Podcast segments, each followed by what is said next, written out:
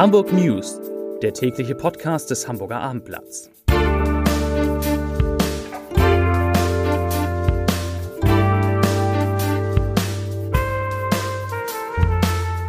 Stellen Sie sich vor, es ist endlich Samstag. Eine schöne Vorstellung, nicht? Und jetzt stellen Sie sich vor, Ihr Wochenblatt kommt dann auch. Ja, wir stellen um und Sie bekommen ab sofort Ihr Wochenblatt endlich samstags.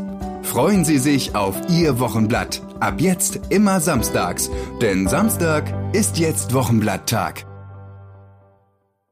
Herzlich willkommen in einer neuen Podcast-Woche. Mein Name ist Lars Heider und heute geht es um wieder steigende Corona-Neuinfektionen in Hamburg, die Hamburgs Bürgermeister Peter Tschentscher aber noch nicht beunruhigen. Weitere Themen, es gibt eine neue Notfallpraxis für Kinder in Altona Udo Littenberg hilft bei der Rettung eines Museums und ein Lkw-Fahrer demoliert Brücken auf der A23. Zunächst aber wie immer die Top 3, die drei meistgelesenen Texte auf abendblatt.de. Auf Platz 3 Ex-HSV-Präsident Hunke. Kühne muss Schaden begleichen. Auf Platz 2 Corona. Mehr Neuinfektionen in Hamburg. Inzidenz steigt. Und auf Platz 1 Transporter rammt mehrere Autobahnbrücken. Das waren die Top 3 auf abendblatt.de. In Deutschland wird angesichts nicht sinkender Corona-Zahlen über weitere Verschärfungen der Maßnahmen gegen das Virus diskutiert. In Hamburg bleibt man vorerst ruhig. Dabei ist der 7-Tage-Wert, der Ende vergangener Woche ja schon einmal bei nur noch 90 lag, inzwischen wieder auf mehr als 100 gestiegen, genauer gesagt auf 117,2 Neuinfektionen je 100.000 Einwohner. Das ist zwar immer noch deutlich unter dem Bundesschnitt, aber eben auch den vierten Tag in Folge eine Steigerung. In absoluten Zahlen wurden heute 231 Neuinfektionen gemeldet. Am Montag vor einer Woche waren es in Anführungsstrichen nur 150. Hamburgs erster Bürgermeister Peter Tschentscher bleibt, wie gesagt, ruhiger angesichts dieser Zahlen als etwa sein Kollege Markus Söder. Der hat allerdings auch in Bayern eine ganz andere Infektionslage. Schenscher sagt, ich zitiere, wir haben in den vergangenen zwei Wochen in Hamburg einen Rückgang der Infektionszahlen gesehen, jetzt in den vergangenen Tagen allerdings nicht mehr. Insofern hoffe ich, dass wir unsere Strategie fortsetzen können und nicht zu neuen Maßnahmen greifen müssen. Zitat Ende. Regeln für den Katastrophenfall, wie, sie, wie sie nun in Bayern in Kraft getreten sind, gibt es in Hamburg natürlich auch. Schenscher setzt aber zunächst auf die Vernunft der Bürger und eben nicht auf strengere Regeln. Noch ein Zitat. Wir müssten eben vor allem an die Vernunft appellieren. Wir müssen ein solidarisches Miteinander in dieser Krise aufrechterhalten. Zitat Ende. Im Vergleich mit anderen europäischen Ländern habe sich Deutschland doch bisher ganz gut geschlagen, so Schenscher weiter. Und äh, deshalb sollte man diesen Weg fortsetzen. Nur wenn die Corona-Zahlen nicht deutlich sinken, insbesondere nicht vor Weihnachten, müsse wahrscheinlich nochmal reagiert werden. Aber das müssten dann, so Tschentscher, eben auch Maßnahmen sein, die man für eine längere Zeit durchhalten könnte. Und das mache die Entscheidung für diese Maßnahmen eben gar nicht so einfach. Das vielleicht heute mal zu Corona. Die weiteren Themen des Tages sind auch nicht uninteressant. Auf dem Weg über die Autobahn 23 hat der Fahrer eines Spezialtransportes gleich mehrere Überquerungen, genau gesagt fünf, demoliert. Beim Transport eines Maschinenhauses in der Nacht zum heutigen Montag unterschätzte der Fahrer wohl die Höhe seines Fahrzeugs und touchierte gleich vier Autobahnüberquerungen im Kreis Pinneberg und Schluss war dann erst in Hamburg-Eidelstedt. Dort krachte der Fahrer gegen 1.30 Uhr mit seinem Fahrzeug an die Brücke, die über die Halzenbecker Straße führt und zwar so sehr, dass an der Brücke ein erheblicher Schaden entstanden ist. Betonteile bröckelten auf die Fahrbahnsperrung und lange Staus waren die Folge. Und die Ermittlungen, wie es soweit kommen konnte, die laufen natürlich. Zu einem weiteren Medizinthema. Am Altonaer Kinderkrankenhaus, kurz AKK, hat heute eine neue Notfallpraxis der Kassenärztlichen Vereinigung Hamburg ihren Betrieb aufgenommen. Der Kinderärztliche Bereitschaftsdienst in der Notfallpraxis an der Stresemannstraße in Altona, der wird dafür eingestellt. Die neue Notfallpraxis im Kinderkrankenhaus im AKK an der Bleikenallee verfügt über sechs Behandlungsräume und ist jetzt jeden Tag in den Abendstunden, mittwochs und freitags schon am Nachmittag und am Wochenende und an Feiertagen ganztägig geöffnet. Eine vorherige Terminvereinbarung ist nicht notwendig. Warum ist die eröffnet worden? Ganz einfach. Mit diesem neuen Angebot reagieren die Kassenärztliche Vereinigung und das AKK auf deutlich gestiegene Patientenzahlen und wollen natürlich die Notfallambulanz im AKK damit entlassen. Eine gute Entscheidung. Zur Polizeigeschichte des Tages, wenn man so will. Denn mehr als 1300 Polizeibeamte in Hamburg haben nach Behördenangaben einen Nebenjob und das liegt, wie die Gewerkschaft der Polizei sagt, vor allen Dingen daran, dass sie nicht genug Geld verdienen. Demnach arbeiten Polizisten nebenher zum Beispiel an der Tankstelle, lesen Heizung ab oder, wenn das erlaubt ist, dann kellnern sie sogar. Und 1300 Polizeibeamte, das ist gar nicht so wenig, denn in der Stadt gibt es insgesamt nur in Anführungsstrichen einmal mehr 9300 Polizeibeamte. 1300 haben einen Nebenjob. Kaum vorstellbar. Aber so ist es. Zur Kultur. Nach der Insolvenz des Betreibervereins stand das berühmte Hamburger St. Pauli Museum zuletzt vor dem Aus. Nun aber will Museumsgründer und Kiezfotograf Günther Zint das Museum mit einer Stiftung retten. Es habe Gespräche mit der Kulturbehörde und mehrere Zusagen von Geldgebern gegeben, so Zint.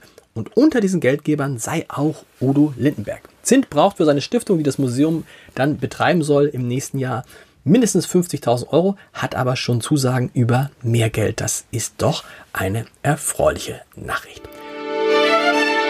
Statt eines Podcast-Tipps habe ich heute für Sie mal einen Videotipp. Denn ab 20 Uhr werden heute die Gewinner des Deutschen Radio Reporterpreises, Radiopreis kommt erst im Herbst, des Deutschen Reporterpreises per Stream bekannt gegeben. Und unter den Nominierten sind gleich drei Redakteure des Hamburger Abendblatts. Christoph Heinemann, Jens Meyer-Wellmann und Peter Wenig sind in der Kategorie Beste Lokalreportage für den Deutschen Reporterpreis, der zu den renommiertesten Preisen im Land gehört, nominiert. Und heute Abend können Sie live dabei sein wenn wir alle daumendrückend vor dem Computer sitzen, hoffen, dass einer von den dreien einen Preis gewinnt, übertragen wird der Deutsche Reporterpreis über die Plattform Zoom und da muss man das Kennwort eingeben, R-E-P-R-E -E für Reporterpreis, R-E-P-R-E 2020. Viel Spaß dabei.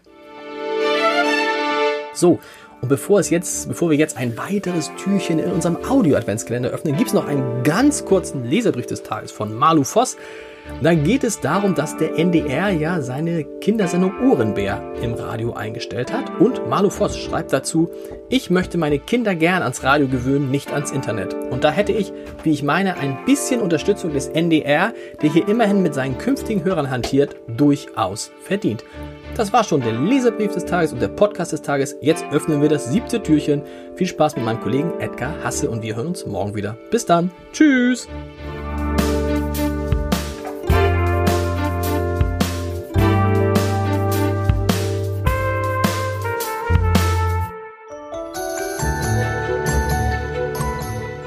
Der Abendblatt Adventskalender. Heute die Nikolaikirchen. Lustig, lustig, trallerallera, bald ist Nikolausabend da. Das war am 6. Dezember. Da hatte St. Nikolaus, begleitet von Knecht Rupprecht, seinen großen Auftritt und brachte kleine Geschenke für kleine und große Leute. Weil dieser Nikolaus so wichtig ist, geht es heute im Adventskalender noch einmal um ihn. Denn seine Legende hat wahrhaftig große Wirkung entfaltet. Vergangenes Jahr stand ich am Grab des heiligen Nikolaus im italienischen Bari in Apulien. Dort feierten gerade orthodoxe Christen, die ihn besonders verehren, über seinem Sarkophag auf dem Altar, rund um den Altar, einen Gottesdienst.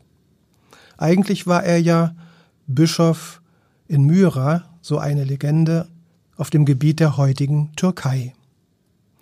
Und es war ein Mann, der zahlreiche Wunder vollbrachte vor und nach seinem Tod. Das wichtigste Wunder ist die Sache mit dem Pökelfleisch. Drei Jungen wurden von einem Metzgermeister ermordet und zu Fleisch, zu Pökelfleisch verarbeitet. Nikolaus erbarmte sich ihrer und weckte sie wieder auf und stellte ihren Körper, ihre Seele und ihren Geist her.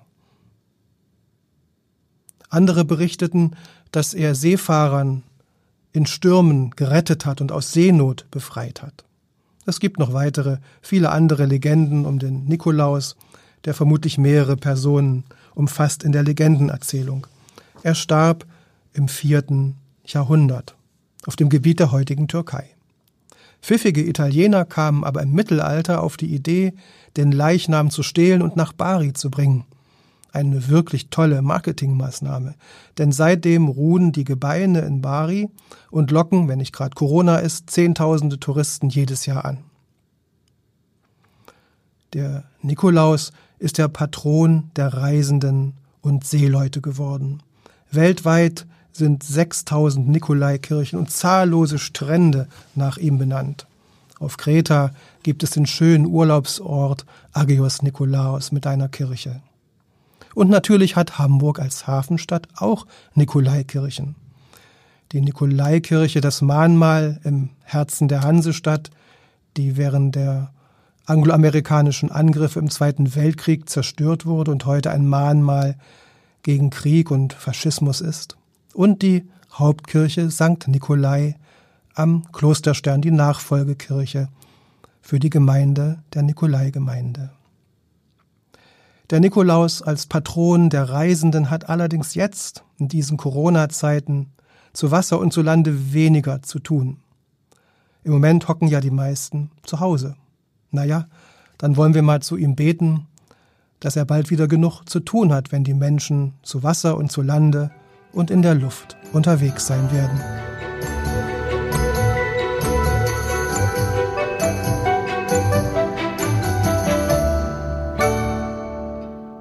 Weitere Podcasts vom Hamburger Abendblatt finden Sie auf abendblatt.de slash podcast.